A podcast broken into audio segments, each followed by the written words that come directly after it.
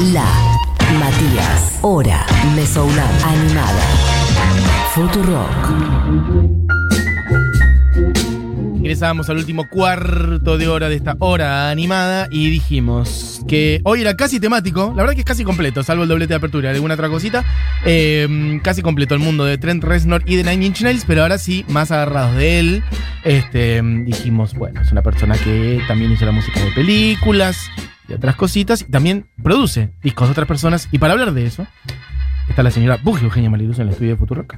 Hola, me han sacado los honoríficos. ¿Viste? Ahora Ya te no soy molesta. más. Ahora te molesta. Ya la no soy emperatriz más. de todas las sodas, la reina de todos los universos, de los, todos los petizos y la ama de los corazones de mucha gente. Ah, le hemos sumado un título nuevo. Un buen Mientras título me tomo nobiliario. Un poquito de alcohol en gel. Bien. Cuando quieras, Diego, ponele play a la primera canción porque este disco es maravilloso. Porque el viernes salió If I Can Have Love, I Want Power. O sea, si no puedo tener amor, quiero poder. Buen título. De Halsey.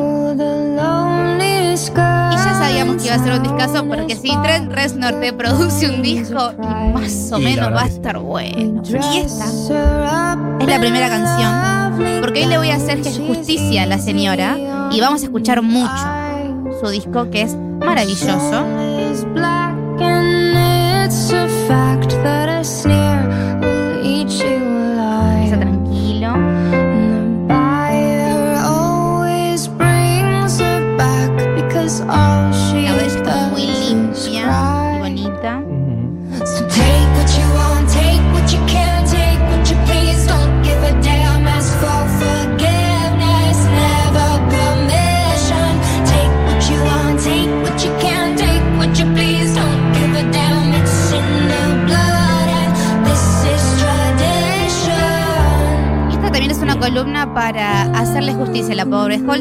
Me gusta, que- me lo decías afuera del aire y Sí. quiero que agarres ese espíritu y vayas con esa bandera para adelante. En un tweet, Halsey es una chica que salió de la era de Tumblr, se hizo famosa en internet como un montón de personas. Sí. Eh, tiene cuatro discos y solamente se la conoce, solamente se la conoce entre comillas, ¿no? Pero digo, se la conoce mucho por haber hecho una canción con The Chainsmokers y haber hecho una colaboración con BTS. Cuando detrás tiene una obra artística muy pensada y muy armada, porque absolutamente todos los discos ella los piensa desde una perspectiva más integral. Ujú. Que me parece que nadie está levantando el guante de decir, che, loco, escuchen a Halsey, que realmente tiene una voz hermosa, y se pone las pilas con lo que está haciendo. Evidentemente está muy bien. Hay que decir, tiene 26 años Sí. y tiene cuatro discos. Exacto. Así que es un montón. eh, y de todas maneras, igual si llegó. O sea, entiendo que vos decís. Hay mucha gente que se agarra de la colaboración con BTS para decir, ah, bueno, vos sos la que hiciste la colaboración con BTS. Ok, es como un coletazo de haber hecho eso. Pero digo, también no cualquiera llega a hacer una colaboración con BTS. O sea, de alguna manera es un reconocimiento también. Ella es muy popular, no estoy diciendo que no. A mí lo que estoy, lo que estoy diciendo es escuchen su música Claro, que ella produce para ella misma y no tal vez los featurings con los que trabaja con otros artistas. Perfecto. Ella la rompió con una canción con The Chainsmokers, que The Chainsmokers es un dúo de música electrónica o pop electrónico, no es Disclosure, es más del lado de David Guetta de la electrónica. Eh, y después con BTS hizo Boy With Love, que es el corte de difusión de Map of the Soul, el primero.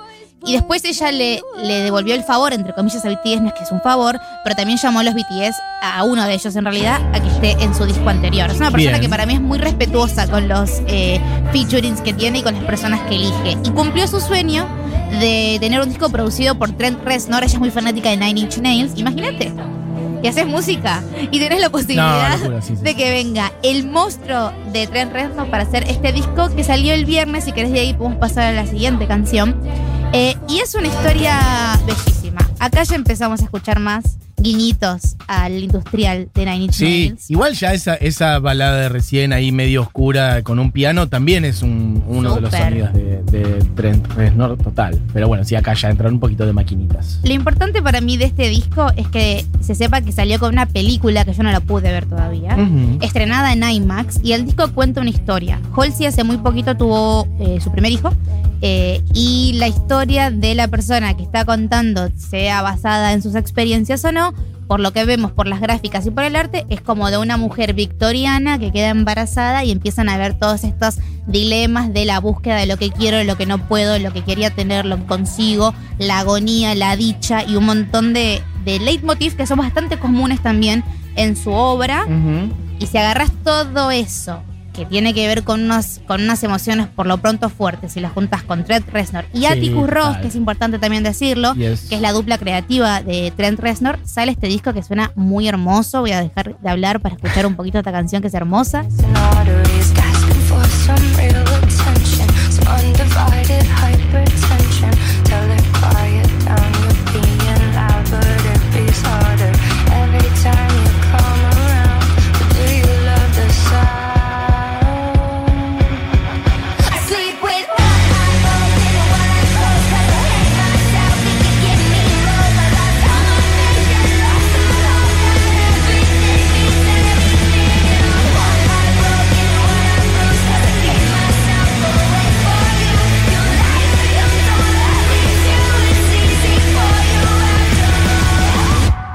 Que decías recién también de. mm, Como del hecho de que haya una narrativa, una cosa más conceptual, eh, una profundidad dramática, etcétera, es muy del mundo también de Reznor. Súper. Es un disco que Halsey no presentó singles de adelanto, no sacó Ok. cortes de difusión, Ok. sino que de un día para otro dijo, en agosto se viene mi disco. Y sacó la tapa. Y la tapa que está tuiteada en nuestra cuenta, eh, que pueden verla en Futurock OK, Ujú. es ella en el Met, o sea, el Museo de Arte Metropolitano de los Estados Unidos, que si no lo conocen es un museo muy grande Ajá. que tiene obras de arte de todo el mundo. Tiene un pabellón que tiene que ver con la cultura africana, uno que tiene que ver con la cultura oriental, uno que tiene que ver con diferentes, con la cultura norteamericana, europea. Digo, es como un, un museo del Prado, si quieres decirlo. Sí. Tiene muchas obras. Después hablamos si está bien que estén ahí o no. No, bueno, está bien. Pero de arte más moderno, ¿no? O, bueno, sí. Hay de todo, hay de, de todo. De todas Eh, las épocas. Ok, Y particularmente el Met, todos los mayos, eh, es el, recibe la, la Met Gala, que es esta gala que hostea la editora de Vogue, que es el evento de moda más importante del año, que es un evento donde hay una, hay como un motivo por el cual vos tenés que ir vestido a ese motivo que se está celebrando. Ah, me suena. Sí, eh, yo es un mundo que no consumo para nada. Pero es que como escalinatas puede ser también. Escalinatas, va mucha gente, solamente puedes ir por invitación, tenés que ser muy reconocido para que te inviten. Ok. Eh, Anna Winter, que es la, la host, digamos, que es la editora de Vogue, decide quiénes van a hostear con ella. No podés llevar invitades, o sea, vas, vas solo porque te invitaron y te tenés que vestir según la temática de la fiesta. Y puede ser que es un lugar, o por ahí estoy mezclando eh, instancias, pero en donde Lady Gaga ha ido de maneras Por ejemplo, más que llamativas, ¿no? Lo, importa- lo único importante de ese evento es eh, la alfombra roja, porque adentro es una gala de Ah, eso. beneficencia para el, para el museo, Bien. para el Instituto de Disfraces y Moda del museo, digamos, que usan esa gala para juntar guita para el museo. Perfecto. Lo único que pueden hacer los invitados es ver la, lo, la- lo que van a ver, la muestra antes, Y lo importante es la alfombra roja, no se ve nada de lo que pasa adentro. Bien, perfecto. ¿Por qué traigo esto? Porque elegir el Met para hacer la foto de tapa, que es ella sentada en un trono dorado a lo Game of Thrones, Mm. con una corona, un bebé y una teta al aire, Bien. tiene mucho que ver. No está eligiendo lugares eh, randoms para hacer este tipo de, de, de mensa- Total. para este tipo de mensajes, sino que está eligiendo lugares que son muy icónicos, por lo menos para la cultura estadounidense, que es de donde ella es, y sobre lo que ella escribe. Ella escribe sobre la idea de estar viviendo en un Estados Unidos que la verdad la deprime básicamente. Sí. No, y hay algo también muy de recuperar esa imagen pictórica, no sé, como más medieval si se quiere, o no sé, de qué época renacentista, como de eso, de una persona, de una mujer como amamantando con el pecho al aire y el bebé medio mirando, ¿no? Como un- es un cuadro, tranquilamente. Y todo esto lo, lo muestra y hace muy poquito fue madre ella. Entonces también tiene que ver, me parece que la historia y la creación de este disco tiene que ver con su experiencia de haber gestado a una criatura que ya nació y ahora escuchamos un poquito de esta canción que es Girl is a y podemos seguir escuchando a Trent Reznor atrás. Bien.